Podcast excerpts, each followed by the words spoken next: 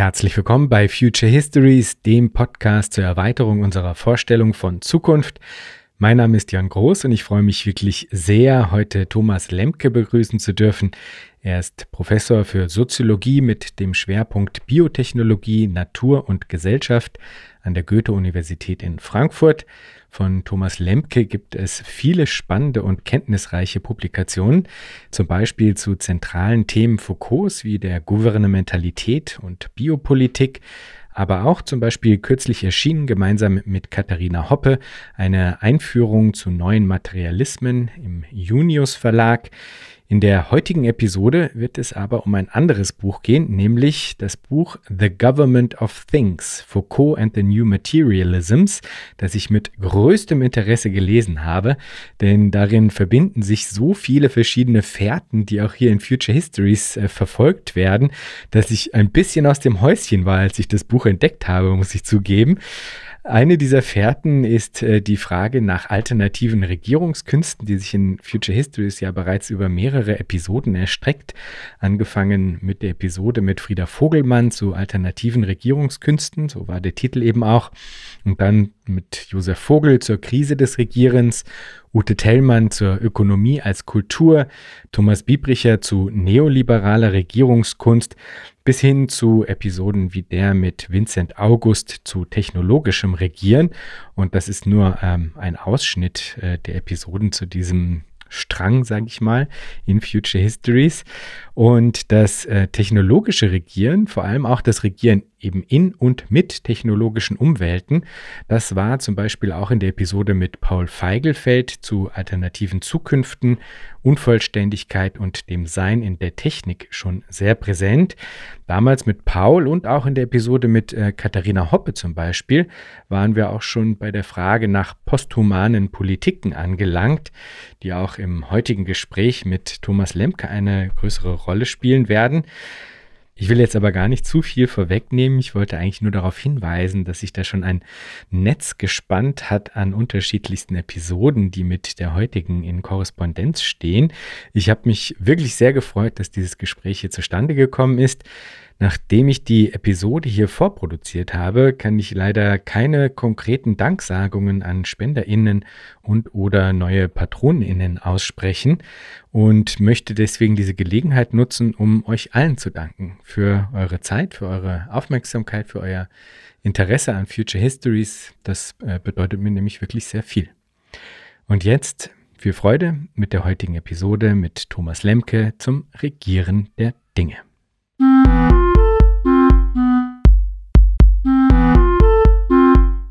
Herzlich willkommen, Herr Lemke. Ja, vielen Dank für die Einladung. Ich freue mich wirklich sehr. Ihr Buch, das äh, könnte man ja auf Deutsch mit Das Regieren der Dinge übersetzen. Und äh, also ich muss wirklich sagen, das hat bei mir absolut einen Nerv getroffen.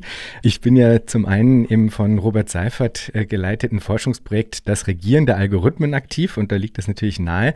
Und auch hier in Future Histories sind äh, Fragen alternativer Regierungskunst immer wieder aus unterschiedlichsten Richtungen auch verhandelt worden. Das war also äh, unglaublich ähm, reichhaltig äh, für mich, dieses Buch, muss ich sagen. Ja, und es hat mich wirklich äh, sehr angesprochen und ich freue mich darauf, heute im Gespräch vielleicht auch ein paar von den Fäden, die hier in Future Histories schon in diese Richtung gespannt worden sind, mit Ihnen aufnehmen zu dürfen und vielleicht äh, ein wenig weiter zu spinnen.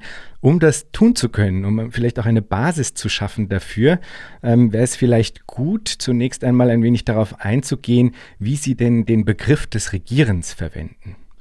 Ja, der Begriff des Regierens, äh, so wie ich ihn verwende, ähm, stammt von Michel Foucault. Und ähm, Foucault hat äh, in seinen Vorlesungen, die er am Collège de France gehalten hat in den 1970er Jahren, eben ein spezifisches Verständnis von Regierung entwickelt, äh, von, äh, wie er das nennt, äh, also im Französischen eben gouverner und hat dann einen äh, Kunstbegriff, einen Neologismus äh, vorgeschlagen, äh, Gouvernementalität und die zugrunde liegende These dieser Vorlesung ist, dass sich ähm, sozusagen eine neue Kunst des Regierens ähm, ent, äh, entwickelt hat, ähm, eigentlich von der frühen Neuzeit an, die dann ähm, ihre Fortsetzung oder sozusagen den, ähm, die entscheidende Ausprägung dann fand in dem, was Foucault dann die liberale und die neoliberale Regierungskunst nennt.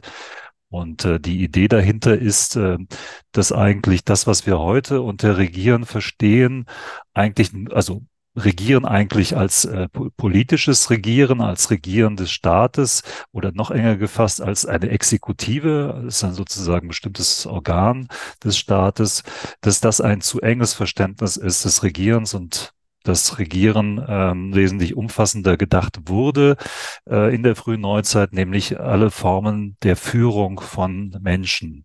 Und das können natürlich, das kann die Führung des Staates sein, die Regierung des Staates, so wie wir es heute kennen, aber das kann eben auch bedeuten, die Führung des Haushalts, ähm, eine Führung, eine Seelenführung oder Gewissenslenkung, äh, Führung der Kinder, ähm, äh, spirituelle Führung und so weiter. Also die unterschiedlichsten Formen, Menschen anzuleiten und zu führen. Und was Foucault dann rekonstruiert, wie sich dann dieses Verständnis von Führung gewissermaßen verengt auf äh, eine Form politischen Regierens. Und die These, die er dann entwickelt, ist eigentlich, dass diese Form politischen Regierens nur verständlich ist vor dem umfassenderen Horizont von äh, Führungstechniken und äh, die Verschränkung eigentlich von, äh, was Foucault dann nennt, eine Genealogie des modernen Subjekts, also wie entsteht das moderne Subjekt und bestimmte Formen auch sich selbst zu führen im Zusammenspiel mit der, dem Entstehen des modernen Staates. Ja, also wie hängen Staatlichkeit und Subjektivierungsprozesse zusammen? Und äh, das ist eigentlich so das Grundlegende, also ein umfassendes Verständnis von Regierung, das eigentlich dann erst erlaubt, das historisch zu situieren, wo wir heute sind und stehen mit unserem Verständnis von Regierung.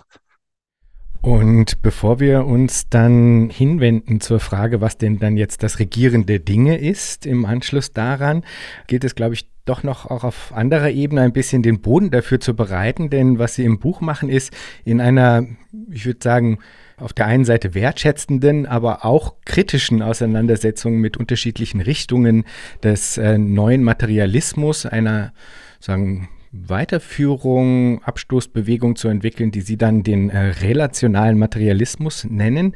Nicht jeder und jeder wird vielleicht ähm, diese verschiedenen Spielarten des neuen Materialismus kennen, über die Sie da im Buch äh, sprechen und mit denen Sie sich auseinandersetzen. Also vielleicht wäre es gut, auch da das nochmal kurz aufzufächern. Äh, was hat Ihr Interesse geweckt an diesen neuen Materialismen? Was gibt es da zu holen? Welches sind also die Spielarten auch, die Sie sich da anschauen? Und was ist Ihre Kritik daran? Ja, das waren jetzt eine ganze Menge Fragen auf einmal. Ich werde es mal versuchen zu sortieren. Ähm, also zunächst einmal würde ich ja sprechen von im Plural, ne, die neuen Materialismen, also weniger den Singular verwenden, weil es tatsächlich ja sehr heterogene Strömungen sind und äh, sehr unterschiedliche theoretische Versatzstücke oder auch disziplinäre Hintergründe da eigentlich eine Rolle spielen. Ne? Was, wenn man jetzt trotzdem von dem gemeinsamen Dach spricht, der neuen Materialismen, dann äh, geht es darum, äh, auf einer ganz allgemeinen Ebene eigentlich um das, was so eine äh, Wertschätzung oder neues Interesse für Materie, für Stofflichkeit angeht, äh, verbunden eigentlich mit dem Interesse jetzt äh, vor allem aus Sicht der der Geistes- und ähm, Sozialwissenschaften an naturwissenschaftlichem Wissen, an Auseinandersetzung mit äh, und sozusagen Öffnung hin äh, zu bestimmten Formen, wie jetzt Materie in den Naturwissenschaften gedacht wird, eine eine Abgrenzbewegung zu dem, was manchmal kritisch dann sozusagen als äh, diskursiver oder linguistischer Monismus gefasst wird, also oder Sozialkonstruktivismus, dass da gewissermaßen zu viel Akzent gelegt wurde auf Sprache, auf Diskursives, auf Nichtstoffliches und das ist gewissermaßen jetzt eine, eine, eine Art Gegenbewegung, wo es dann wieder darum gehen soll, dass äh, der Materialität zu ihrem Recht zu verhelfen, sehr plakativ zu sagen. Also eine Gegenbewegung gegen, ähm, das wird auch oft äh, ist gewissermaßen dann die, die kritische Abgrenzfolie gegen Poststrukturalismus oder Diskurstheorie. Das sind gewissermaßen dann äh, äh, implizit oder explizit die Adressatinnen äh, in dem Fall. Und das Interessante daran ist, äh, dass äh, es schon darum geht, ein enges Verständnis eigentlich, äh, was haben epistemologische Fragen mit ontologischen äh, Problemstellungen zu tun, eine enge Auseinandersetzung oder eine Verschränkung von ethischen und politischen Fragestellungen und äh, eigentlich der Anknüpfungspunkt, der sozusagen explizit, und das ist natürlich von großer Bedeutung heute, also wie lassen sich auch so Fragen wie ähm, sozialökologischer Wandel oder Klimakatastrophe, wie lässt sich das gewissermaßen auch äh, verbinden mit einem anderen Verständnis von Materie und äh, einem Begriff der Eigensinnigkeit von Materie, die gewissermaßen da nicht einfach als passiv äh, oder als Fundament äh, von menschlichem Handeln gesetzt wird, als einfach Gegenstand, Ressource, Rohstoff, sondern der selbst eine Aktivität, eine Wirkmächtigkeit zugestanden wird, ja, und äh, sozusagen dann die Herausforderung darin besteht, wie geht man mit diesem, mit, dieser Wirkmächtigkeit dann um? Und äh, welches Verhältnis besteht zwischen, äh, sage ich mal, nichtmenschlichen oder mehr als menschlichen Wirkmächtigkeiten und dem menschlichen Handeln? Und das sind natürlich dann aus meiner Sicht äh, absolut wichtige Fragestellungen, die mal aufgeworfen werden.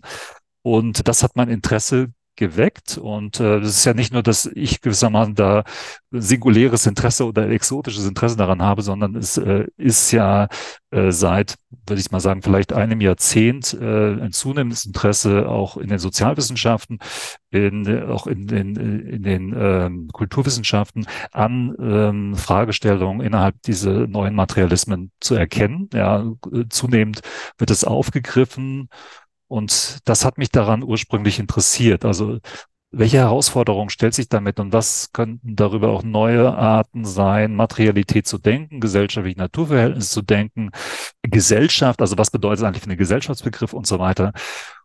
Weil der, der nächste Punkt war dann, äh, dass ich mich versucht habe, damit äh, genauer auseinanderzusetzen und gemerkt habe, dass es sehr heterogene Strömungen gibt innerhalb der neuen Materialismen und dann habe ich gewissermaßen drei herausgegriffen für das Buch, von denen ich dachte, dass sie sehr repräsentativ sind äh, und äh, auch eine große Resonanz erfahren, also breit rezipiert werden. Und diese drei unterschiedlichen Strömungen decken für mich auch, und deshalb habe ich sie, glaube ich, letztlich auch darauf gestoßen, auch ein gewisses Spektrum ab innerhalb der neuen Materialismen. Also von Konzeptionen, die einfach davon ausgehen, es gibt so etwas wie Objekte, ja, und die, die gibt es und die sind einfach da und äh, vor jeder Relationalität äh, haben sie gewissermaßen etwas, soll ich sagen, etwas äh, das menschliche Vorstellungskraft auch übersteigt, herausfordert, äh, dieses Gesetztsein der Objekte, also der objektorientierten Ontologie, so heißt diese Richtung, ja. Äh, da fand ich aber interessant, dass sie einfach davon ausgehen, also Relationalität ist sekundär, ja.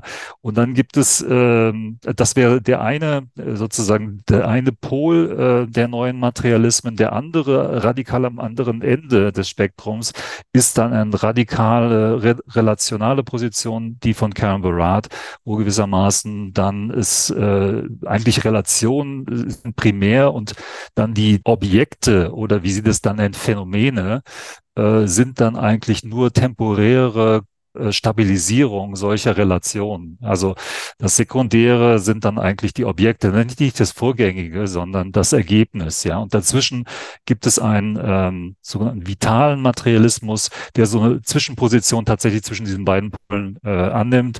Es gibt irgendwie so etwas belebte Materie, aber die wird auch äh, dann relational gedacht. Ja, und das ist so etwas unentschieden zwischen diesen beiden Positionen. Ähm, also auf der einen Seite äh, starke, starker Akzent auf Relation. Insbesondere habe ich da mir vorgenommen, die Arbeiten von, von Jane Bennett, weil die am breitesten oder das ist eigentlich die wichtigste Position innerhalb dieses Feldes. Und äh, die geht da tatsächlich davon aus, dass es so etwas wie belebte Materie gibt und äh, geht aber gleichzeitig davon aus, dass diese belebte Materie immer relational erst hervorgebracht oder enaktiert wird. Ja. Und ja, das sind eigentlich so die, die drei Positionen. Ähm, und im ersten Teil des Buches mache ich eigentlich nichts anderes als eine kritische Inventarisierung dieser drei Positionen und sehe die ersten beiden deutlich kritischer als Kernberats äh, Arbeiten, mit der ich noch am meisten anfangen kann innerhalb dieses Feldes. Aber auch ihr gegenüber ähm, versuchen sie dann wenn man so will, ein bisschen überspitzt gesagt, äh, äh, Foucault zu retten, sozusagen, ja. äh, beziehungsweise bestimmte Aspekte im Denken von Foucault fruchtbar zu machen für ein mehr als menschliches ähm, Relationieren, wenn ja. man so will. So habe ich das verstanden. Ja. Und das fand ich unglaublich fruchtbar, nämlich gerade auch einfach äh, in Bezug auf die Frage des Regierens, des Politischen, also in, inwiefern da bestimmte Konzepte, die da ausgelegt worden sind, da schauen Sie auf das Dispositiv, auf das Milieu und so weiter, inwiefern die zusammen mit den Science and Technology Studies quasi gekreuzt werden können hinein in die neuen Materialismen. So mhm. kam mir das äh, ähm, vor. Mhm.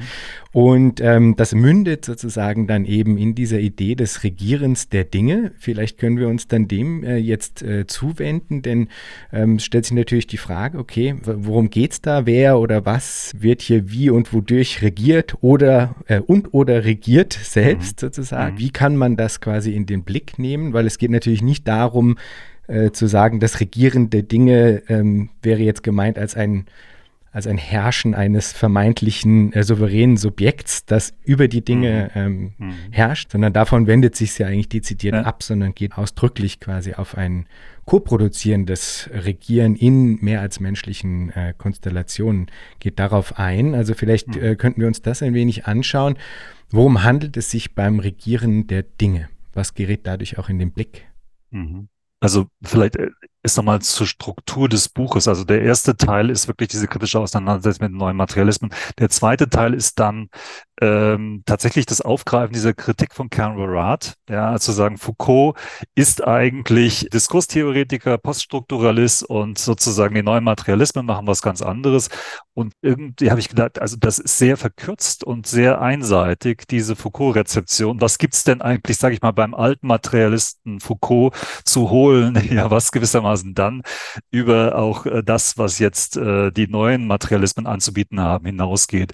Also ganz kurz, und das, das ist sozusagen strukturell ja, ähm, das leitet den Aufbau des Buches an. Die Kritik von, von Barat ist ja genau, also Foucault ist zu stark auf den Diskurs äh, fokussiert, ja, sozusagen die Materie spielt praktisch dann keine Rolle. Gesellschaft besteht nur aus Menschen und sozusagen das nicht oder das mehr als menschliche spielt bei ihm keine Rolle, ja. Und ähm, was ich dann versucht habe, in den nächsten drei Kapiteln, es gibt jeden dieser drei Punkte auseinanderzunehmen und zu sagen, erst einmal, was Diskurs angeht, ist der Dispositivbegriff bei Foucault zentral. Und der äh, versucht ja, die Materialität, das Diskursive zusammenzudenken.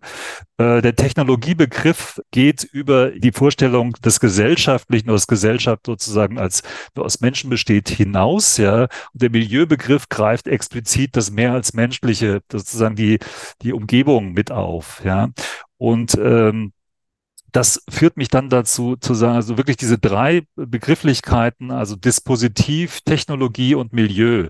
Das sind eigentlich Anknüpfungspunkte, die man bei Foucault findet, um viele der Anliegen, sage ich mal, die sich mit den neuen Materialismen verbinden und die ich auch für extrem wichtig halte, das aufzugreifen und damit aber auch gewissermaßen über Foucault selbst hinauszugehen, weil bei Foucault sind teilweise, sage ich mal, so Gedanken, Splitter oder irgendwelche Konzepte, die sind gar nicht ausgeführt. Aber ich glaube, die haben so viel Potenzial, äh, dass äh, es da durchaus die Möglichkeit gibt, auch über Foucault eigene Begrenzungen dann hinauszugehen. Also was ich äh, meine, ist zum Beispiel, man kann durchaus argumentieren, dass bei Foucault der Regierungsbegriff auf die Regierung von Menschen beschränkt ist, dass es vor allem darum geht, Menschen zu regieren. Und bei Foucault ist es ähm, dieses Regieren von Menschen hat gewissermaßen mindestens zwei Register.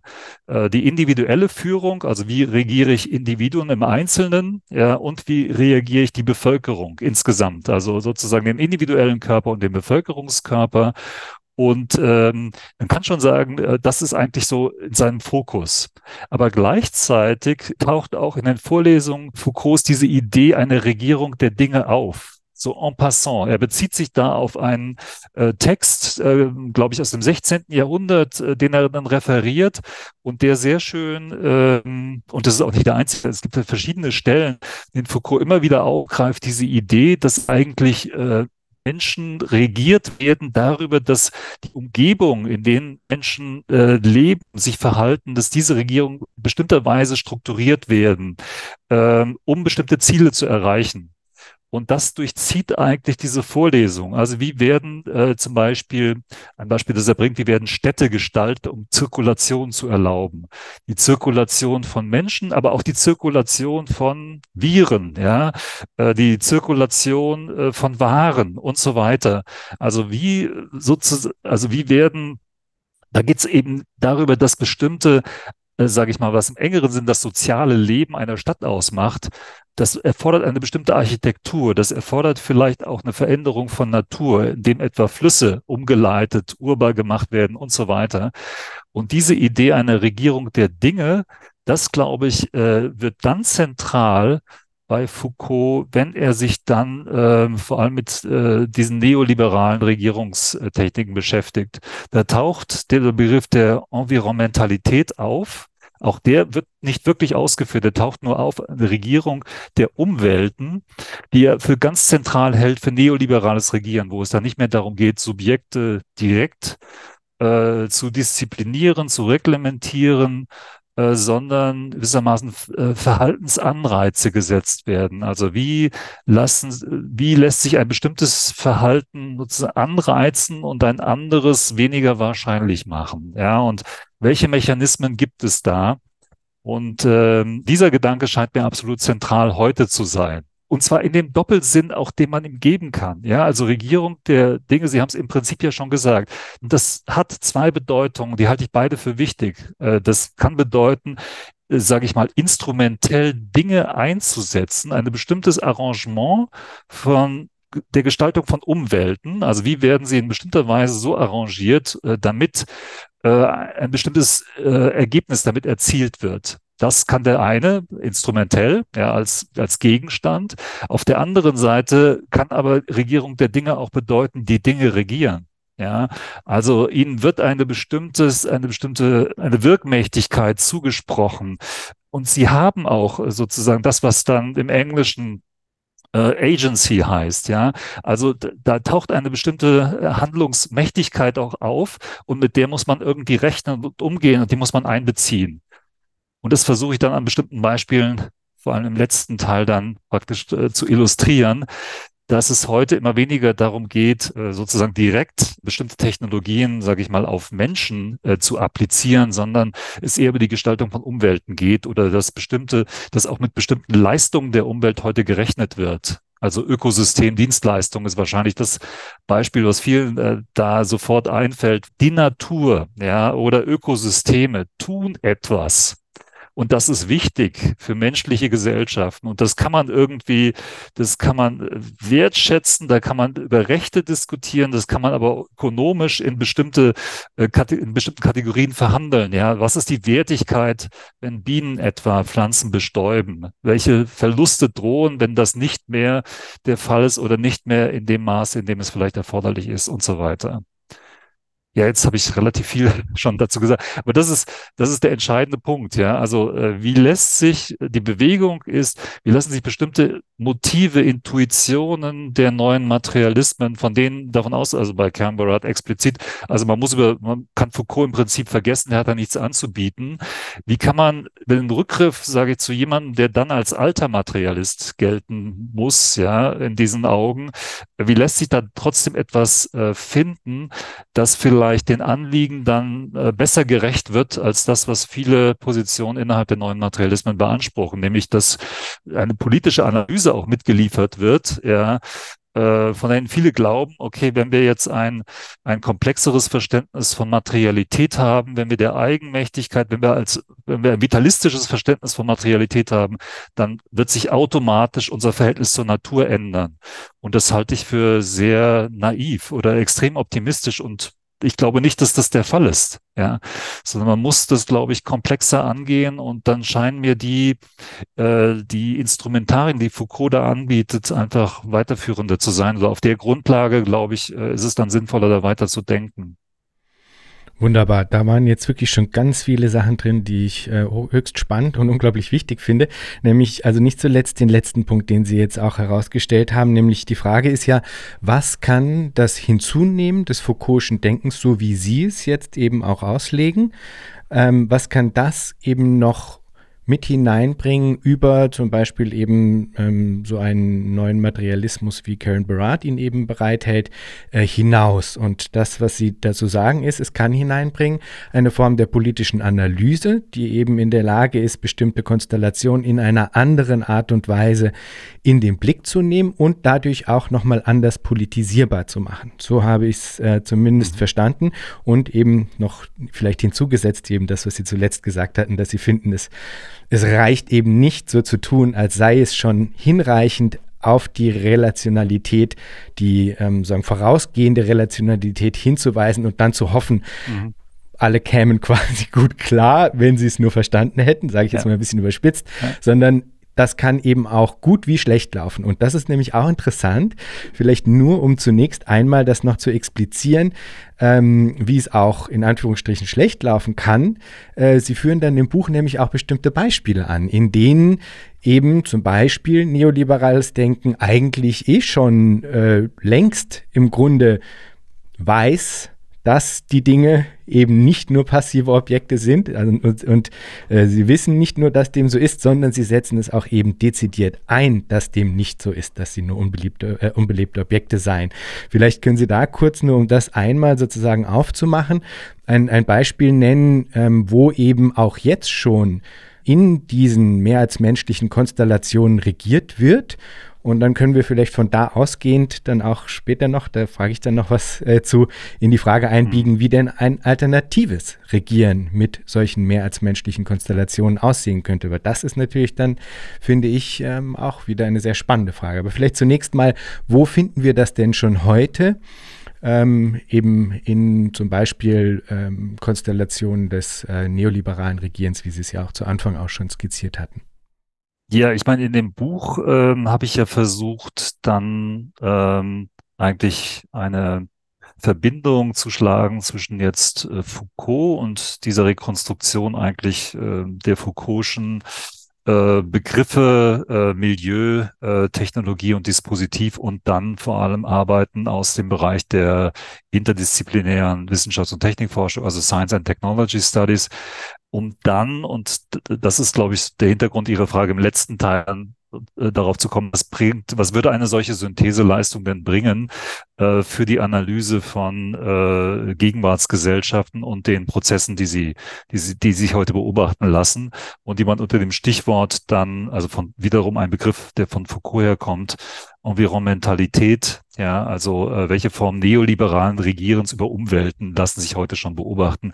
Und inwiefern greift es da eben zu kurz auf die Angebote, jetzt aus den neuen Materialismen zurückzugreifen, wo es dann darum geht, also Relationalität ist gewissermaßen alles und immer gut, ja, sondern ähm, was sich dann beobachten lässt, ist, dass durchaus, also gibt es Arbeiten etwa von äh, Stephen Collier und Andre Lakoff zu dem, was sie nennen Vital Systems Security, wie sich gewissermaßen da äh, äh, kritische Infrastrukturen, wie man gewissermaßen das, äh, das Soziale und äh, den Lebensbegriff dann auch darüber erweitern muss, dass bestimmte Infrastrukturen dann äh, das überhaupt erst ermöglichen. Ja, also was, was gesellschaftliches Leben dann ausmacht.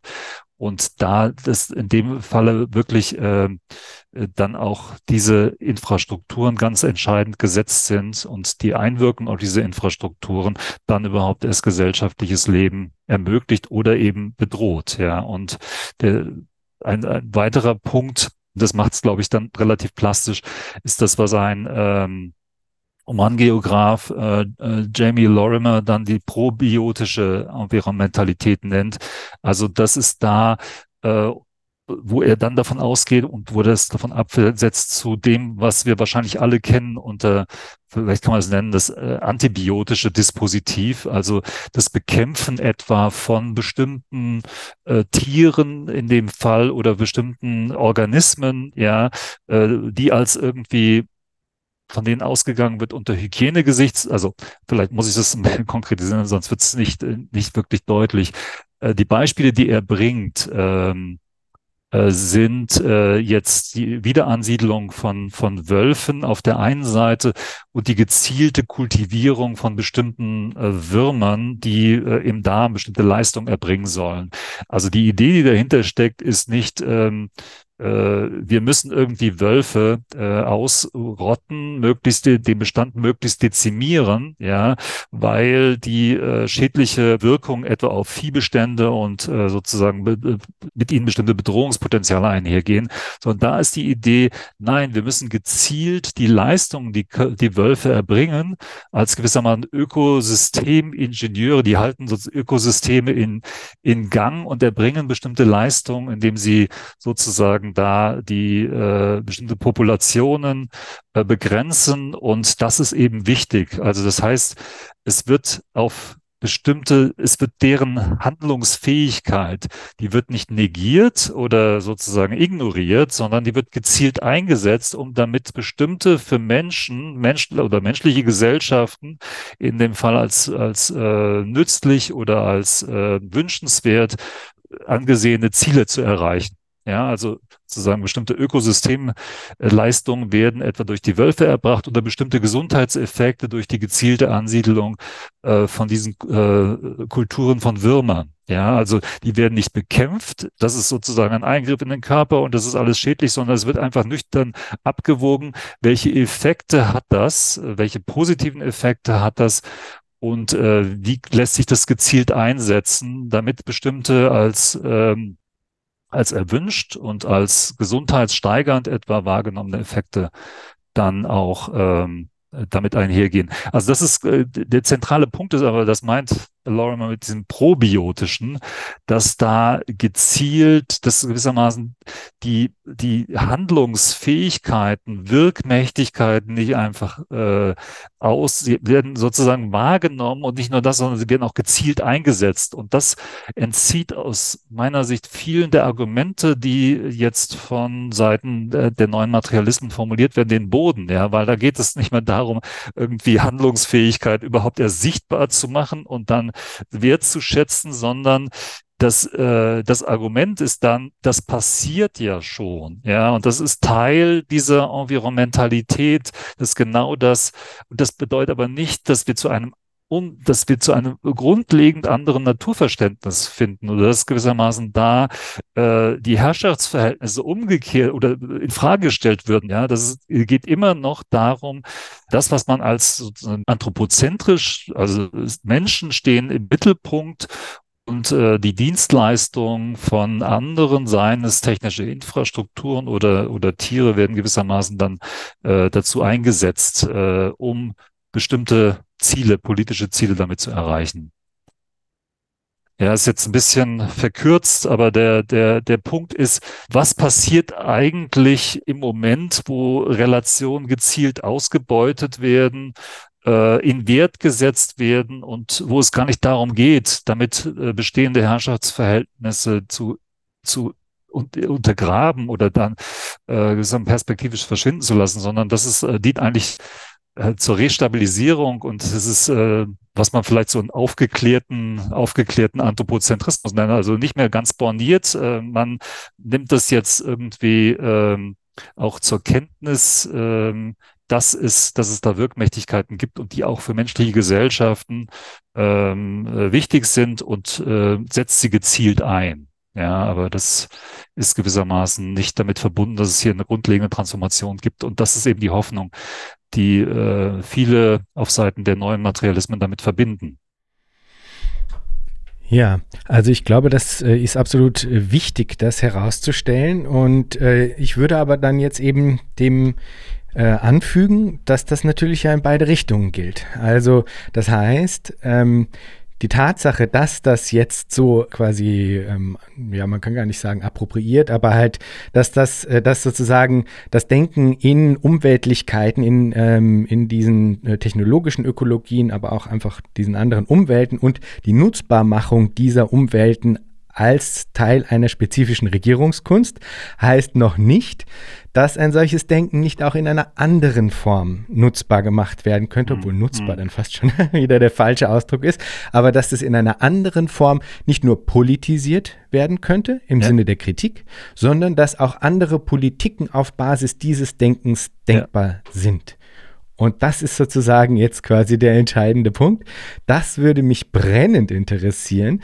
Also, ähm, wenn man eben jetzt das, was Sie relationalen Materialismus nennen, und das ist das, was Sie gerade beschrieben haben, als ein äh, Zugang sozusagen, wenn man das als Ausgangspunkt nimmt und von da aus denkend in Richtung alternativer Regierungskünste, alternativer politischer Ökonomien, alternativer politischer Theorie denkt, wo kommen wir dahin? Naja, ich glaube, der nächste, der erste Schritt wäre ja, das erst einmal so anzuerkennen, dass es eine, sage ich mal, eine politische oder eine Gestaltungsaufgabe gibt, die sich nicht automatisch aus der Tatsache ergibt, wir erkennen die Relationalität an. Ja, und äh, das war's. Und das ist, glaube ich, der Kurzschluss, den man in vielen äh, neomaterialistischen Arbeiten sieht.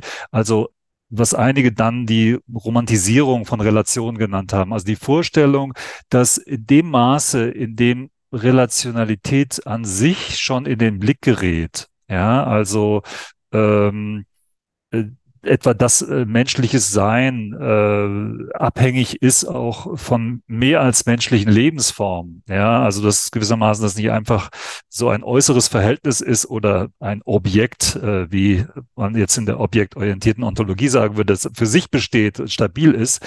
Ja, äh, sondern äh, es da Relationen gibt, das, und das ist, glaube ich, der, der, das Problem, äh, dass oft damit einhergeht, die Vorstellung, dann sind wir gewissermaßen schon in einem anderen, sage ich mal, in einer anderen Gesellschaft mit einem anderen Naturverständnis und viele der Probleme, die wir heute haben, äh, da sind wir sozusagen schon halb auf dem Weg, sie zu lösen, ja, wenn wir die Relationalität anerkennen. Und ähm, worum es mir geht, ist, dass zunächst äh, einmal das äh, also diesen, diesen Kurzschluss, den irgendwie aufzuzeigen und zu irritieren, nein, das ist nicht so, sondern man kann auch gut, sage ich mal, Relationen abfeiern und die äh, auch gezielt ausbeuten. Das, äh, das an sich ist noch nicht oder Kontingenz gewissermaßen als, äh, als etwas, äh, was immer schon irgendwie äh, mit äh, sag ich mal, mit Nachhaltigkeit, demokratischen Gesellschaften und so weiter einhergehen soll. Also diese, diese, diese enge Bindung zu irritieren, um dann zu sagen, nein, die eigentliche Aufgabe liegt dann noch vor uns, nämlich zu schauen, in welcher Weise lässt sich das was jetzt als Relationalität sich beobachten lässt, ja, wie lässt sich das dann mit, sage ich mal, anderen Ontologien auch ähm, äh, verbinden? Ja, also wie lässt, lassen sich diese Potenziale nutzen? Ähm, aber das ist sozusagen eine Aufgabe, die, die sich nicht automatisch daraus ergibt, dass ich jetzt die Relation dann äh, als Relation. Das meine ich mit diesem, äh, mit dem relationalen Materialismus, dass es eben auch darum geht, die Materialität dieser Relation selbst zu hinterfragen. Ja, also nicht einfach Relation, sondern welcher Art von Relation. Das heißt, die eigentliche politische Frage ist dann natürlich eine Frage der Bewertung, welche Art von Relationalität wollen wir und wer ist dieses Wir? Wer würde dann mit einbezogen in den, sage ich mal, in den Demos, ja, äh, wer entscheidet dann darüber? Und das ist, glaube ich, der, die, die, die wirklich wichtige Frage. Also nicht einfach Relationalität oder die Materialität bedeutet eben dann auch zu denken, es sind unterschiedliche Formen oder unterschiedliche Relationalitäten sind denkbar. Und äh, es ist, äh, das meine ich mit dieser Gestaltungsaufgabe, es ist dann natürlich eine Frage der Auseinandersetzung und des Austausches darüber, welche Form von Relationalität dann irgendwie, ähm, ja, vielleicht gerechter, ähm, zukunftssicherer und was auch immer ist. Ja, und das ist, glaube ich, dann die, die entscheidende Frage. Also daher, äh, in der Hinsicht bietet das Buch jetzt, glaube ich, nicht so viele Antworten. Es wirft eher, und das, glaube ich, ist aber wichtig, äh, neue Fragen auf, weil äh, es zeigt, dass, das meint eben dieser Begriff der politischen Ontologie, ja, dass die Frage dann ist, welcher Welt leben wir und welche Welt wollen wir? Und wie gesagt, wer ist Gegenstand dieses Willens, ja, und wer formt dieses Wir dann? Und ist dieses Wir ein mehr als menschliches Wir? Also in welcher Weise müssen dann diejenigen auch einbezogen werden, die ähm, über dieses menschliche Wir dann auch hinausgehen? Und das sind, glaube ich, so die, die wirklich schwierigen Fragen, aber auch die Fragen, die es, glaube ich, zu adressieren gilt. Absolut, also definitiv. Und ähm, das würde mich eben genau brennend interessieren, da jetzt noch ein Stück weiter zu gehen. Weil also ähm, ich habe das Argument sowieso schon gekauft. Ne? Also ähm, äh, ich denke allein schon dadurch, dass wir eben ja vorhin bei der vorherigen Frage ja auch schon ausgewiesen haben, inwiefern quasi dieses mehr als menschliche Denken ähm, äh, im Grunde auch schon in einer ganz anderen Art und Weise eben dann doch nutzbar gemacht, da ist das Wort dann richtig, nutzbar gemacht wird. Ähm, dadurch wurde ja eigentlich schon zu Genüge aus ausgewiesen, dass es eben nicht nur darum geht zu sagen, ähm, Relationalität alleine tut es schon und äh, dadurch würde in einer Art von Automatismus quasi dann sozusagen das richtige Weltverhältnis sich ergeben. Nein, okay, das haben wir sozusagen geklärt. Insofern eben gilt es dann jetzt quasi ähm, auch sich der Frage der Konstruktion zu, zuzuwenden. Also wie kann ein ein positives Bild oder ein wünschenswer eine wünschenswerte Form des mehr als menschlichen Regierens aussehen. Und Sie haben ja jetzt schon ein paar von den Fragen, die eben da anhängig sind, skizziert. Und ich frage mich, ob wir da noch quasi ein bisschen weitergehen können, ob wir ein paar Schritte weitergehen können, wie man das denn dann auch tatsächlich äh, konkret denken kann. Und ich werfe jetzt einfach mal einen, eine Idee in den Raum und vielleicht können wir auf Basis derer ja versuchen, uns ein bisschen weiter zu hangeln. Ja? Also eine Idee, eine Idee wäre zum Beispiel zu sagen, bräuchte eine alternative Regierungskunst nicht vielleicht auch alternative äh, Sicherheitstechnologien? Also, ähm, und zwar ähm, durchaus auch in einem ähm, vielleicht strategisch gedachten ähm, Wunsch, diesen, dieses Terrain der Sicherheit neu zu besetzen, weil es vielleicht auch leichtfertig wäre, das sozusagen komplett zu ignorieren, ja, sowohl das Terrain der Sicherheit als auch das Terrain der Freiheit, ja. Biegt man in so eine Richtung ein und guckt sich an, aha, okay, ähm, wir stellen fest, es wird regiert mit dem Milieu, es wird regiert mit Dispositiven, es wird regiert ähm, mit technologischen Ökologien. Aber wie könnten die denn konkret anders aussehen, damit sie äh, sozusagen wünschenswerte Formen der alternativen Regierungskunst hervorbringen? Und am Beispiel der Sicherheitstechnologie könnte man, finde ich, relativ konkret sagen, aha, Moment, sowohl Sicherheit als auch Freiheit sind doch in den äh, liberalen Regierungskünsten eigentlich komplett uneingelöst. Also die Sicherheitstechnologien des Liberalismus sind quasi äh, im Grunde immer notwendig, auch Unsicherheitstechnologien, weil sie zwingend immer damit arbeiten, eigentlich eine Ausgesetztheit zu produzieren, ähm, in der die Menschen dann operieren. Ja? Also insofern könnte man sagen, aha, Sicherheitstechnologien können eigentlich aus einer ganz anderen Richtung gedacht werden, und zwar aus einer Richtung wie zum Beispiel so etwas wie Universal Basic Services, wo einfach gesagt wird, eine tatsächliche Form der Sicherheit entsteht eigentlich erst dann, wenn ich eben nicht quasi äh, in dieser zum Beispiel permanenten Flexibilisierung, in dieser per permanenten Unsicherheit als Individuum sozusagen existieren muss. Und eigentlich daran anschließend ist auch eine anders gedachte Form der Freiheit quasi dann wieder auf dem Spielbrett, wenn man so will, oder äh, greifbar, nämlich eine Freiheit, die erst auf Basis dieser existenziellen Sicherheit der quasi der universellen existenziellen Sicherheit denkbar wird. Also in der eben dann nicht Sicherheitstechnologien als Unsicherheitstechnologien quasi in die Welt gebracht werden, sondern als tatsächliche Absicherung, wenn man so will, ja. Also, und so würde, also, das ist jetzt einfach mal nur ein Gedankenexperiment, aber so könnte man ja herangehen und sagen, wir verwerfen jetzt eigentlich nicht sofort komplett das Framework des, also des Regierens in und mit äh, Umwelten, mhm. ja, mhm. in, mit mhm. und durch Umwelten, sondern wir fragen uns, wie können eben durchaus auch artverwandte Formen der, des Regierens, die nicht eben deterministisch sind, die nicht quasi wieder zurückfallen in klassische Muster des modernistischen souveränen Regierens oder sowas, wie können die, äh, also wie können die quasi gedacht werden in einer wünschenswerten Art und Weise? Mhm. Das war jetzt sehr lange mhm. äh, ausgeführt, mhm. aber einfach mal als ein Gedankenexperiment, weil für mich ist es, wäre es schon total interessant und relevant, eben nicht aufzuhören, an dem Punkt zu sagen, ähm, es gilt, das zu problematisieren, mhm. sondern was ich unglaublich spannend finde und notwendig ähm, mhm. ist, ähm, sich zu fragen, wie kann die Konstruktion aussehen? Wie kann die Konstruktion alternativer Regierungskünste ganz konkret denn dann ausschauen? Also fallen Ihnen da vielleicht noch andere Zugänge ein, wie, wie man sich dem zuwenden würde oder wie, ja, mhm. ich, ich stelle das einfach mal so in den Raum. Mhm. Nee, nee, also ich glaube, äh, ich würde in eine ähnliche Richtung äh, denken, die Sie jetzt gerade skizziert haben. Ich meine, bei Foucault taucht das ja als, also ich meine, die, die Rekonstruktion, die er macht, ist ja eine, äh, die gewissermaßen von der äh, griechischen Antike dann bis in seine Gegenwart, bis die 70er Jahre reicht wo er dann das Aufkommen dieser neoliberalen Regierungstechniken beobachtet und auch für die, für die Zeit, also das war ja noch relativ früh, schon relativ klar gesehen hat, äh, worin äh, deren Probleme liegen. Ja, und ähm, das ähm, er gleichzeitig dann auch damit die Frage aufgeworfen, okay, was ist spezifisch daran, an diesen neoliberalen Formen des Regierens? Und indem ich die aufzeige und ihre Eigenart aufzeige und ihre historische Genese aufzeige, zeige ich natürlich gleichzeitig auch ihre Grenzen. Ja, und äh, die Frage, was, äh, wie lässt sich etwas anderes denken, das, was Sie jetzt mit den alternativen Formen von Regierung.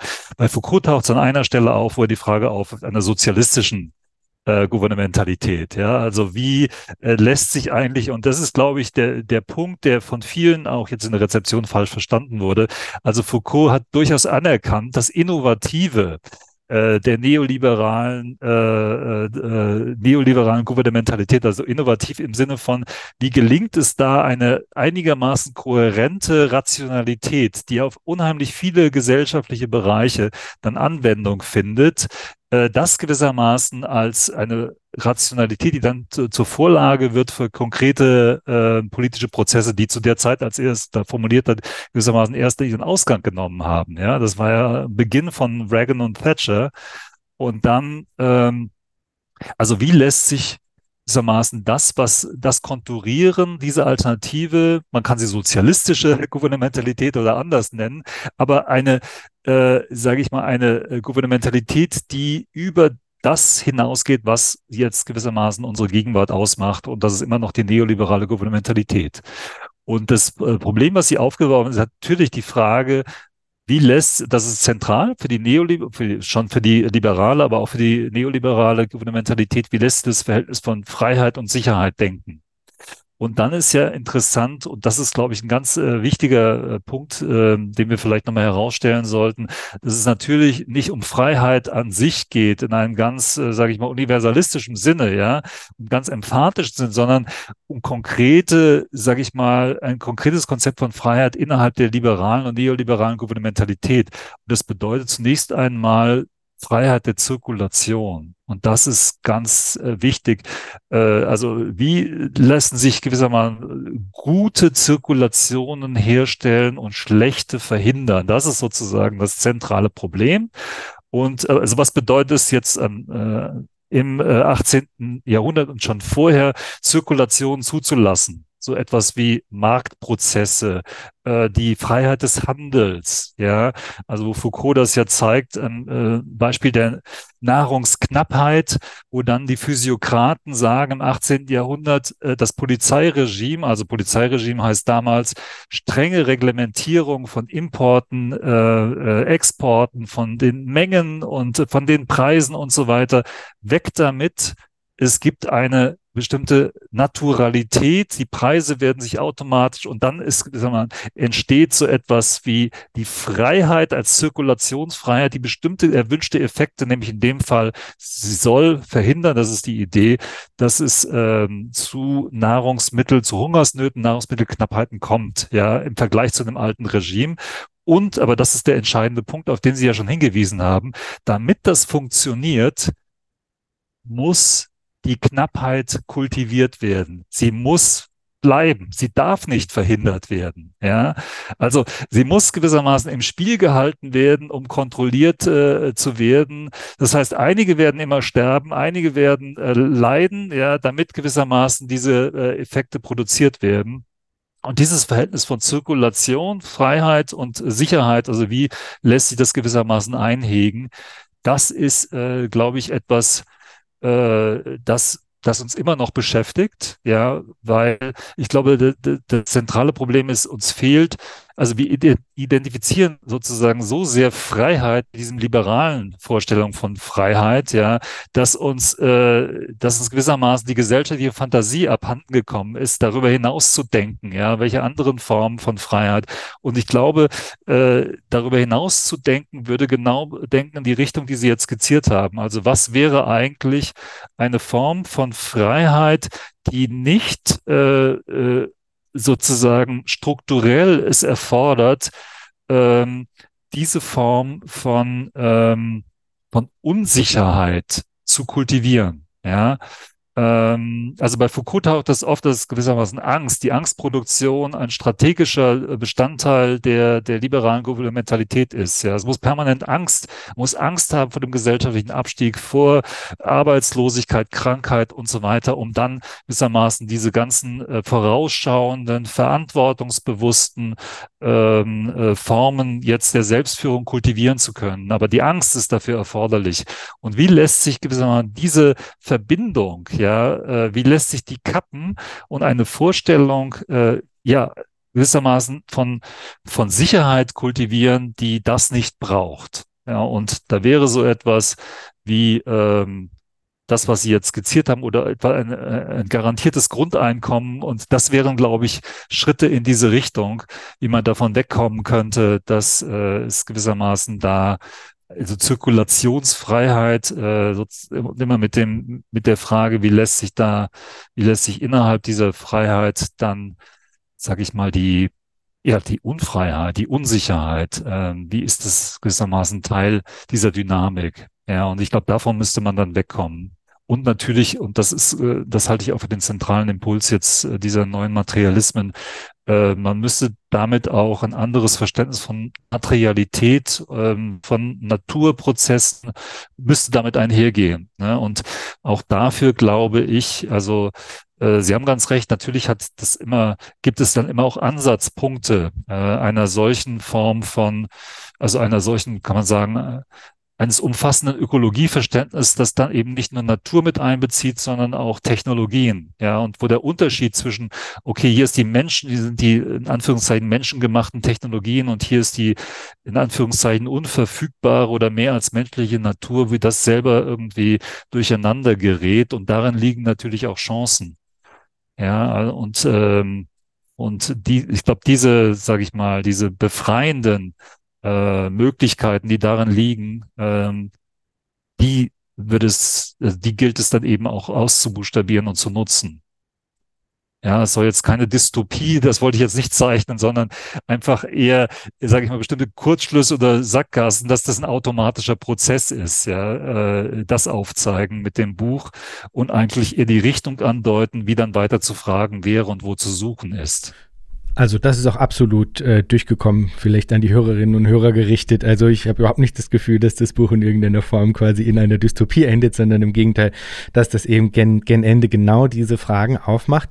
Und ich denke mal, eine Frage, die äh, ja sich relativ fast schon logisch anschließt, wenn man eben äh, in diese Richtung plädiert, dass äh, in technologischen Ökologien gedacht werden soll, in mehr als menschlichen Konstellationen und so weiter, ist, äh, wenn man jetzt mal so ganz handfest sich der äh, politischen Frage im Sinne der politischen Theorie oder sowas äh, zuwendet, dann ist ja mehr oder minder der gesamte Korpus unserer politischen Theorie fußt sozusagen auf einem komplett anderen Verständnis, nämlich auf einem Verständnis der Souveränität, in dem es sozusagen dann auch souveräne Individuen gibt, die dann in den politischen Prozess eben sich mit ihrer äh, Meinung einspeisen und so weiter und so fort.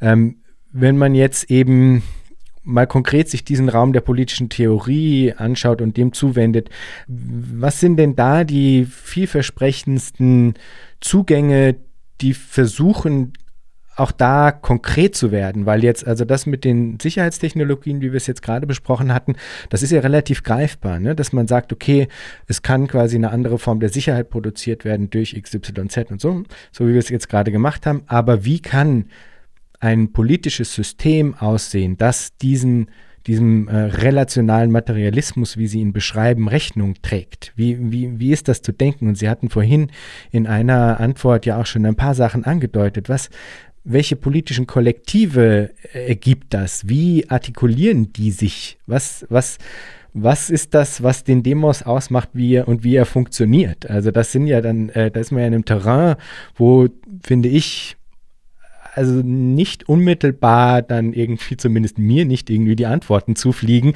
wo ich denke, aha, na klar, das kann man ja dann so oder so machen oder sowas, sondern das ist erstmal eine große Stille. Und ich habe das auch schon, äh, also wirklich verschiedenste Leute innerhalb von Future Histories gefragt, wie man das denn denken könnte. Und ich meine, was ich zurückbekomme, ist eben zum Beispiel mit Verweis auf Haraway oder sowas, dann quasi ähm, das Angucken der Kontexte, das, die Situiertheit und so weiter und so fort. Aber das beantwortet noch nicht eine bestimmte Ebene, nämlich eine höherstufige Ebene, also eine von mir aus auch e Meta-Ebene ähm, der politischen Theorie, weil die dadurch noch nicht zu Genüge ähm, adressiert wird. Und auch diese Leerstelle der Frage, wie eine solche politische Theorie aussehen könnte, dadurch noch nicht zu Genüge gefüllt wird, finde ich. Kennen Sie da Zugänge?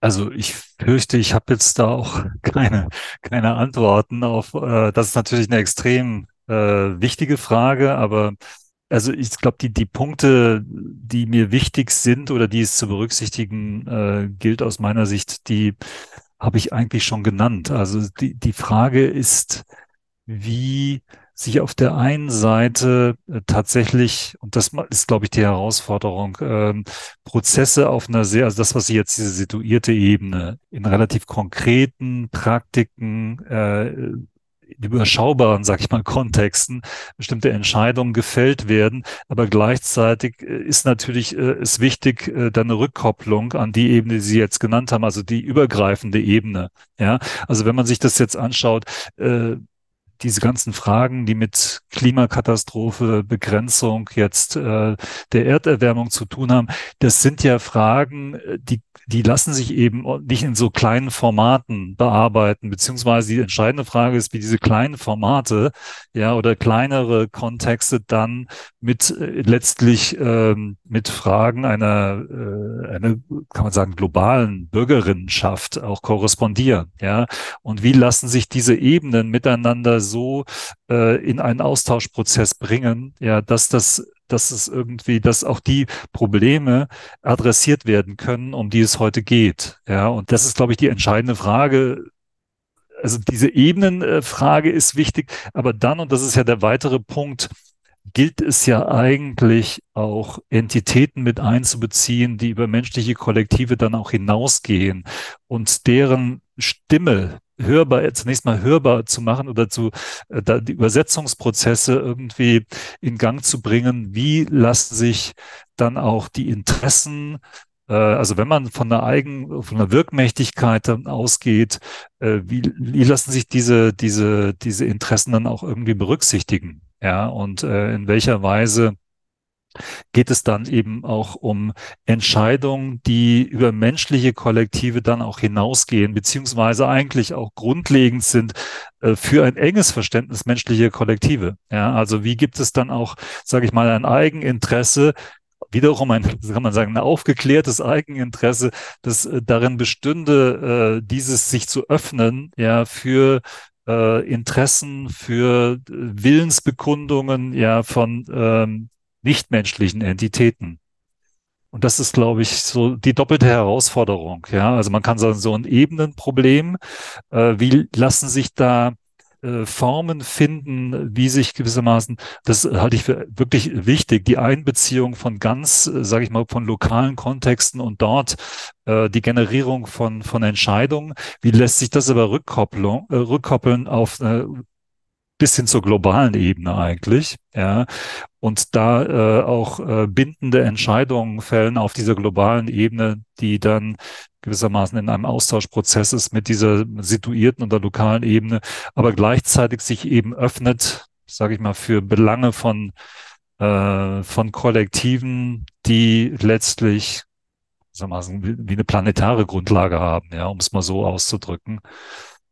Ja, aber das ist, das ist natürlich extrem abstrakt. Ja, ich fürchte, so wirklich konkret, ich würde auch nichts beanspruchen, jetzt für die politische Theorie da irgendwelche aussagekräftigen Vorschläge machen zu können. Aber ähm, das ist zumindest auch da, würde ich sagen, muss man mal die, die Herausforderung ähm, äh, sehen, die, vor der wir eigentlich stehen. Ja, und das irgendwie äh, anerkennen, äh, das ist eigentlich die Dimension, also das ist das Problem. Und äh, ich fürchte, es ist nicht einfach darin gelöst, ähm, das ist ganz offensichtlich ja nicht daran gelöst, dass es solche Klimagipfel gibt, äh, die letztlich dann zu Ergebnissen führen, äh, wo man sich schon fragt, ähm, also welche Art von Fehlwahrnehmung gibt es da, die dann dazu führt, dass die Probleme nicht richtig adressiert werden? Dass das, was dann beschlossen wird, äh, sozusagen entweder nicht umgesetzt wird oder in den Beschlüssen weit hinter dem zurückbleibt, was es bräuchte.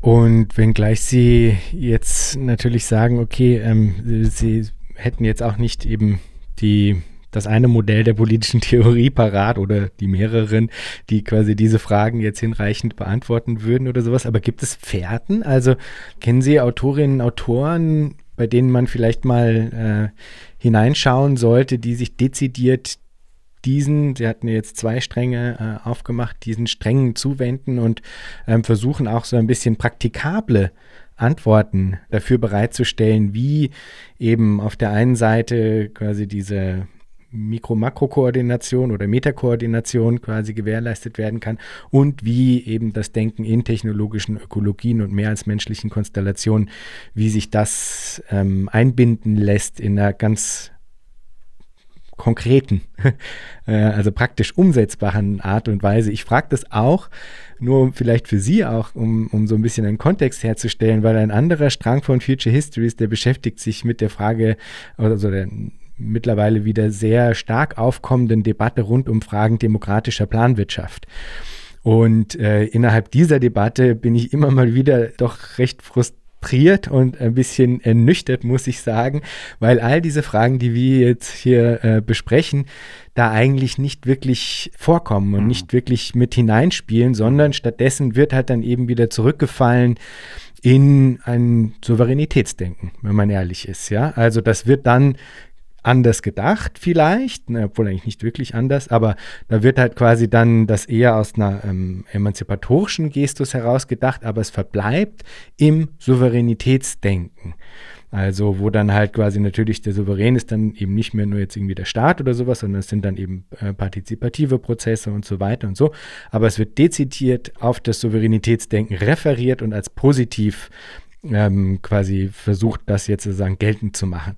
Und dann stoße ich da immer an und denke, äh, das kann doch jetzt auch nicht quasi die Gangart sein. Ich bin natürlich absolut ähm, dafür, den, äh, den Bereich der Wirtschaft natürlich äh, eine Demokratisierung äh, zuzuführen, aber ähm, geht das nur um den Preis des, der Wiederbelebung von Konstruktionen, die man in anderen Feldern eigentlich schon längst im Grunde nicht mehr in dieser äh, scheinbar äh, quasi äh, unbelasteten Form irgendwie aktivieren wollen würde, wie eben zum Beispiel das souveräne Individuum oder sowas. Ja?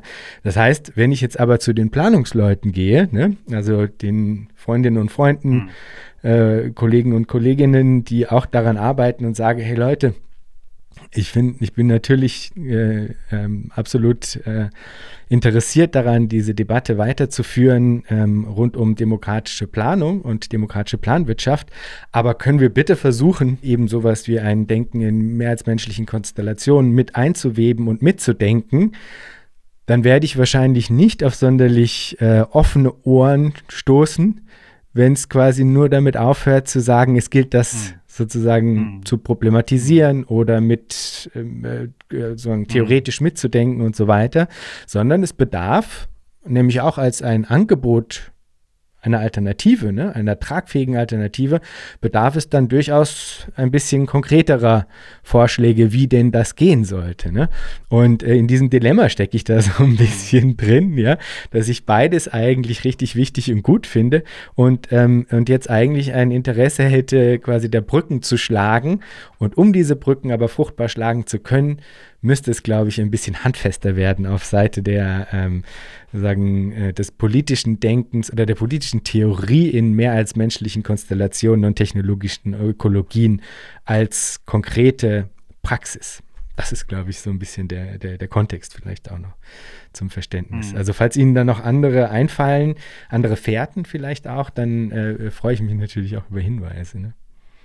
Also Ich fürchte, da fällt mir im Moment äh, jetzt nichts Konkretes ein. Ich finde die Idee der, der Planung finde ich interessant. Ähm, aber man muss natürlich, aber das ist wahrscheinlich in diesen Debatten auch dann mitgedacht, so wie Sie es gerade geschildert haben, ähm, natürlich auch von den Fehlern lernen, jetzt von, ähm, sage ich mal, Planungspraktiken, äh, wie wir sie jetzt äh, kennengelernt haben, ja, ähm, äh, wo es, glaube ich, schon darum gehen müsste, bei zukünftigen Planungs, ähm, äh, Planungsprojekten auch stärker, sage ich mal, offen zu sein für äh, jetzt Prozesse, die man nicht planen kann. Ja, aber das, äh, wie soll ich sagen, dass dieses dieses nicht planbare, ja, das müsste konstitutiv in diese Planungsprozesse eingehen äh, und auch nicht mit der Vorstellung zu haben, man kann sozusagen erschöpfend und sättigend äh, die Zukunft planen. Ja, das ist, glaube ich, ein ganz zentraler Punkt. Also einfach, äh, mit welchem Ethos, sage ich mal, geht man da dran, ja, an diese, an dieses Planungsversprechen. Natürlich äh, geht es zunächst mal darum, äh, sage ich mal, von der, um es mal so auszudrücken, der äh, Anarchie und den ähm, Ungleichheiten und Ungerechtigkeiten von den, äh, von der Abwesenheit oder von der reinen Marktplanung, um es mal so auszudrücken, der Anarchie des Marktes wegzukommen, ja, und dann auch die Sphären einer demokratischen Planung zuzuführen, äh, die gewissermaßen jetzt ähm, nicht demokratisch regiert werden, ja, die sozusagen da ähm, privaten Interessen überlassen werden und von denen davon ausgegangen ist, wird sich gewissermaßen das Gemeinwohl stellt sich darüber dann auch schon irgendwie her. Also das finde ich, insofern finde ich die, die, Idee interessant. Nur wie gesagt, es ist wichtig, aus diesen vergangenen ähm, äh, Planungsutopien und Planungspraktiken, den tatsächlich äh, erfolgten historischen Planungspraktiken auch zu lernen und ähm, ich weiß nicht, aber es ist natürlich im Prinzip auch, das ist jetzt alles sehr abstrakt, aber ich glaube, wenn man es konkreter runterbricht, dann lassen sich, glaube ich, schon äh, bestimmte Prozesse äh, so planen, dass äh, ich denken würde, dass dann auch die Interessen, sage ich mal, von ähm, und Lebensbedingungen, wenn es sich um äh, jetzt um etwa Tiere oder Pflanzen handelt, äh, dass man die durchaus mit einbeziehen kann in diese Planungsprozesse.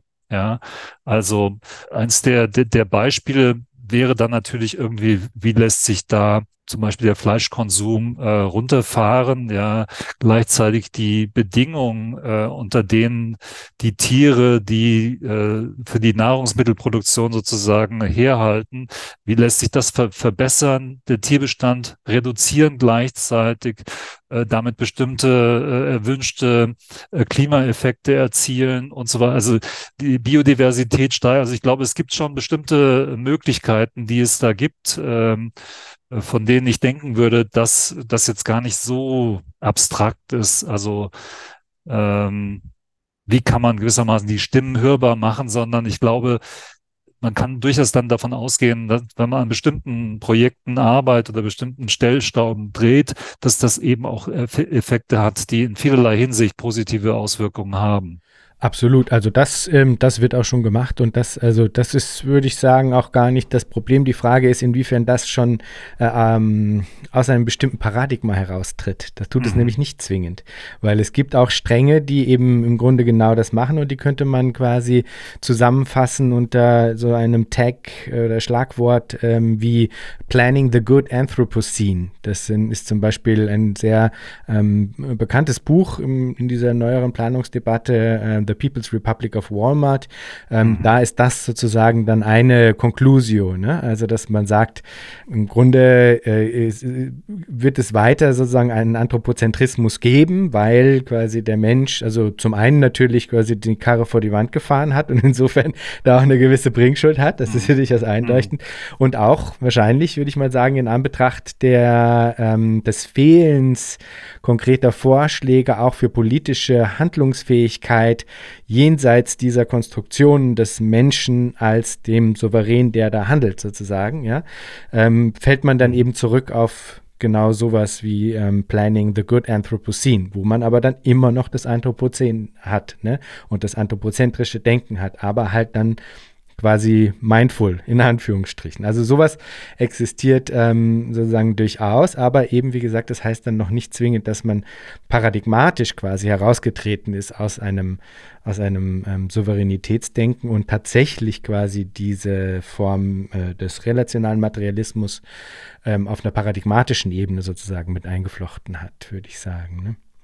Mhm. Ähm, ich, ich hätte äh, vielleicht noch, wenn ich darf, äh, ähm, eigentlich auch eine mh, hm, auf eine Art angrenzende Frage, wenn man so will, die mich auch anhaltend äh, beschäftigt, auch bis zum gewissen Grad ähm, sowohl mit der Planungsfrage verbunden als auch mit einer Kritik, die Sie am äh, neuen Materialismus von Karen Barat, die Sie daran haben, äh, und da geht es um die Frage der Wahrheitsproduktion. Denn ähm, also wenn man überlegt, wie Planung als alternative Regierungskunst aussehen könnte. Das ist nämlich gerade ein Buchkapitel, in dem ich schreibe, deswegen mhm. beschäftigt mich das sehr. Also wenn man überlegt, wie Planung als eine alternative Regierungskunst aussehen könnte ähm, finde ich, muss man auch der Tatsache Rechnung tragen, dass der Markt eben nicht nur ein Ort der Allokation von Mitteln ist, äh, von Ressourcen und eben ein Ort der Koordination von äh, Produktion und ähm, ja, Distribution und so, sondern dass er eben auch, und da sind wir eben natürlich wieder bei Foucault eigentlich, dass er auch ein Ort der Wahrheitsproduktion ist, also ein Ort der Veridiktion, der eben absolut sich nicht nur auf die Sphäre des Ökonomischen irgendwie beschränken würde. Und das heißt auch, dass dann eigentlich eine Idee der Planung als alternative Regierungskunst auch alternative Mechanismen auf dieser Flughöhe bereitstellen müsste, wenn man so will, auf dieser Flughöhe der Wahrheitsproduktion. Also ähm, wenn man sich jetzt zum Beispiel äh, PolitikerInnen äh, vorstellt heutzutage, dann passiert das ja permanent, dass sie sich sozusagen auf den Markt berufen, um bestimmtes ähm, Handeln zu legitimieren oder auch das Ausbleiben bestimmter Handlungen zu legitimieren. Das passiert ja auch äh, durchaus oft genug. Und ähm, was mich so ein bisschen äh, umtreibt, ist eben die Frage, wenn der Markt als ein solcher Ort des Wahrsprechens eben es nicht sein soll, weil äh, man eben alternative Formen der Regierungskunst gerne äh, in der Welt haben will. Wie schafft man es dann, auf dieser Ebene äh, eine Alternative bereitzuhalten, ohne wieder zurückzufallen in Formen des Essentialismus oder der Naturalisierung, also ohne quasi dann in diese Wahrheitsspiele einzutreten. Denn das ist ja eigentlich das, was sie Karen Barat, wenn ich das richtig verstanden habe, im Grunde bis zu einem gewissen Grad vorwerfen oder das kritisieren, dass sie eigentlich so einen Scientismus sagen, mit sich schleift, der am Ende eigentlich dann doch wieder sozusagen in diese, in diese Spiele des, ich glaube, es heißt dann Telling the Truth about Matter sozusagen mhm. eintritt. Mhm. Und mhm. quasi die Frage in Bezug auf die alternative Regierungskunst würde dann eben heißen, ob man nicht so eine Art des nicht essentialistischen Wahrsprechens braucht, um bei einer alternativen Regierungskunst trotzdem ja, ich weiß nicht, Strukturen, Mechanismen äh, zu haben, um bestimmte Prozesse trotzdem, ich nehme jetzt einfach mal das Wort steuerbar äh, zu machen, ja? ja, ja also, ja, äh, und wie, wie kann das dann aussehen, ohne dass man in diese Falle tappt, eben wieder so komische Naturalisierungen und ähm, eben äh, Wahrheitsspiele sozusagen äh, zu produzieren? Ja, das ist die Frage. Genau. also äh, vielleicht nochmal Karen Barat. Ne? Also der Punkt bei ihr ist, dass sie äh, im Prinzip dann doch letztlich ähm, das Fundament der Physik nutzt, der Quantenphysik, um genau zu sein, um ein sehr komplexes äh, sehr komplexen Vorschlag, den sie dann agentiellen Realismus nennt. Das ist gewissermaßen ihr Programm, ja. Aber letztlich ist es dann doch eben die Physik, die alles äh, anleitet und insbesondere Niels Bohr, der gewissermaßen da die, die Grundlagen liefert. Und dass dann die Gefahr besteht, nicht nur bei ihr, sondern bei relativ vielen Vertreterinnen des, der, der neuen Materialismen, dann doch einfach das Argument ist, wir brauchen ein komplexeres, ein reicheres, ein äh, besseres Verständnis von Materie. Ja, und ihr habt es gewissermaßen noch nicht richtig geblickt, äh, wie komplex es eigentlich ist und dass es eigentlich äh, um die Wirkmächtigkeit geht von Materie und dass Materie lebendig ist oder wie auch immer die einzelnen Formulierungen dann sind. Und ich glaube, die Falle, in die man dann tappt, ist, ähm, das ist, das meinten Sie ja mit diesem Wahrheitsspiel, dass man dieses Wahrheitsspiel dann gewissermaßen mitspielt, ja, und das ist dann eine Auseinandersetzung, was sind eigentlich die richtigen Wissensformen oder Disziplinen, die dann die Autorität besitzen, diese Wahrheit dann eben zu sprechen, ob es die Physik ist oder die Biologie. In der Regel ist die Suche dann in den Naturwissenschaften angesiedelt und äh, darum, also der entscheidende Punkt ist dann, glaube ich, diesen, diesen Prozess der Autorisierung, den zu irritieren. Ja, und das äh, lässt sich, glaube ich, mit dem verknüpfen, was jetzt Ihr Anliegen ist. Also was ist dann eigentlich die Grundlage, wenn man davon ausgeht, äh, äh, die, äh, die Ökonomie, äh, die Form des Marktes spricht die Wahrheit und dient als permanenter Referenzpunkt. Welche andere alternativen Wahrheiten lassen sich dann äh, finden, wenn man das nicht will, ja, und wenn man gewissermaßen da die Probleme sieht, die genau dieser Rekurs auf diese Art von Wahrheit dann produziert. Und ich glaube, ähm, im Prinzip ist das bei Foucault immer angelegt mit der Vorstellung einer Rationalität. Ja, also die Unterscheidung von verschiedenen Rationalitäten bedeutet ja dann, es müsste eine andere Rationalität, wo sozusagen die verschiedenen Verweise und die Elemente in einer spezifischen Weise so verknüpft sind, dass dann diese Art von ähm, Integrität oder sozusagen die Sicherheit von Verweisen dann so gesichert ist, dass man dann wiederum darauf verweisen kann. Ja, und das ist das, das finde ich generell das Interessante und auch das Anschauliche jetzt bei Foucault in diesen Vorlesungen, dass er dann wirklich diese unterschiedlichen Rationalitäten einfach mal durchgeht und sagt, okay, ich habe hier den äh, das äh, Beispiel, also äh, ich kann mit Krankheiten oder mit Epidemien unterschiedlich umgehen. Ich kann mit sowas wie Nahrungsmittelknappheit unterschiedlich umgehen. Da gibt es einen souveränen Umgang, disziplinären Umgang. Dann gibt es irgendwie das, was dann von den Physiokraten und später von den Liberalen vorgeschlagen wird. Und das irgendwie, das fußt auf eigenständigen Rationalitäten. Ja, und, äh, und die produzieren ihre je spezifischen Wahrheiten, die funktionieren und zirkulieren innerhalb dieses Regimes.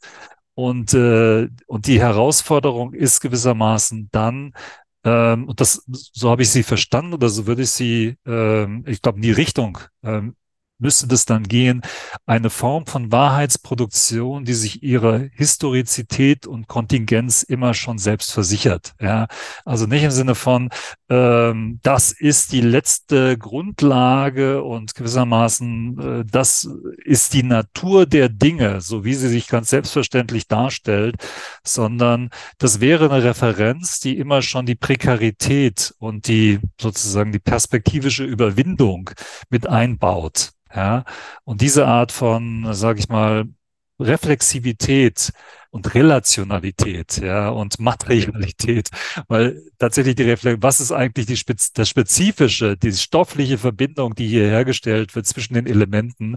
Und inwiefern ist das auch etwas, was sich historisch dann verändert und möglicherweise in Zukunft dann verblasst, ja, weniger einleuchtend erscheint, das wäre, glaube ich, dann wichtig, das mit zu reflektieren. Aber ich glaube, da wäre einfach die Aufgabe dann eine andere politische Rationalität, die gewissermaßen dann ähm, das, was Sie meinten, dieser Gefahr des Essentialismus oder eine gewissermaßen eine Autorisierung, die davon ausgeht, es gibt nur uns, es gibt nur diese Form der Rationalität, ja, äh, der zu entgehen. Da sind wir jetzt eigentlich wieder bei der sozialistischen Gouvernementalität, weil ähm, Foucault ja auch gesagt hat, äh, der Sozialismus hat eben noch keine solche Rationalität, genau, ja. sondern er hat ja. sich eigentlich immer bedient beim Liberalismus oder bei der Souveränität ja. eigentlich, ja. Genau. Und äh, das heißt, das ist also nach wie vor sozusagen äh, der Ort, an dem es, es heißt sogar, glaube ich, bei Foucault, äh, das gilt es zu erfinden. Also mhm. es gilt das weiterhin äh, zu erfinden. Und ich finde, was ist ein bisschen kompliziert, ist, dass es nämlich nicht nur all das leisten können muss, was Sie jetzt gerade gesagt haben, sondern dass es auch auf einer narrativen Ebene sexy sein muss. Also es muss irgendwie funktionieren narrativ. Ja. Weil wenn man sich das anguckt, wie quasi der Markt, obwohl er die ganze Zeit, ich sag ja, pardon my French, jetzt mal äh, die ganze Zeit Scheiße baut, trotzdem noch so fest im Sattel bleibt, hat auch was damit zu tun, dass es auf einer narrativen Ebene einfach äh, wirklich geschickt konstruiert ist, sozusagen, ja. Und quasi mhm. ähm, den Leuten, die jetzt sozusagen auf einer theoretischen Ebene sich nicht sonderlich viel damit auseinandersetzen, trotzdem quasi ähm, ein Narrativ ähm, bereithält, wo, wo quasi auf so einer bestimmten intuitiven Ebene die Leute dann denken, aha, naja, klar, mh, macht schon Sinn mäßig, ja. Also das muss es sozusagen auch noch leisten können, zusätzlich zu all dem, was äh, Sie jetzt gerade schon äh, richtigerweise quasi herausgestellt haben. Also insofern gibt es noch sagen, einige Konstruktionsarbeit zu leisten, darf ich quasi ähm, äh, festhalten. Ich frage am Ende einer jeden Episode immer noch, wenn Sie sich Zukunft vorstellen, was stimmt Sie freudig? Was stimmt mich freudig? Hm. Da muss ich jetzt mal lange überlegen. Bitte gerne. Was stimmt mich freudig? Ähm,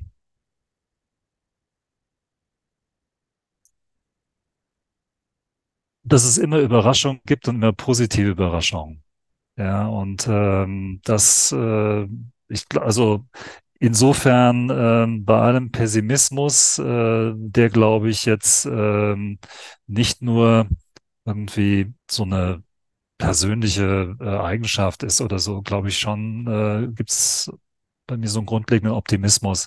Davon ausgeht, es gibt immer positive Überraschungen und ähm, Dinge, die auftauchen, die dann irgendwie ähm, das Ganze wieder in ein, in ein besseres oder ein positives Licht rücken können. Also insofern, das, worüber wir gesprochen haben, dieses Nicht, äh, was man nicht planen kann. Ja, das und äh, das gilt natürlich in alle Richtungen und kann unterschiedlich bewertet werden, aber es kann eben auch positive äh, Effekte entfalten. Wunderbar, Herr Lemke, vielen Dank für das Gespräch. Ja, ich danke auch.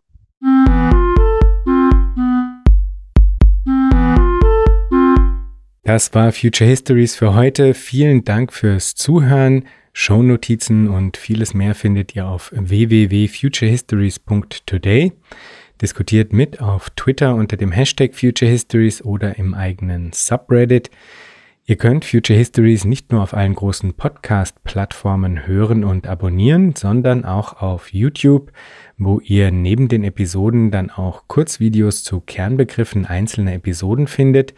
Schreibt mir gerne unter jan at futurehistories.today. Ich freue mich immer sehr über interessante Rückmeldungen und Hinweise.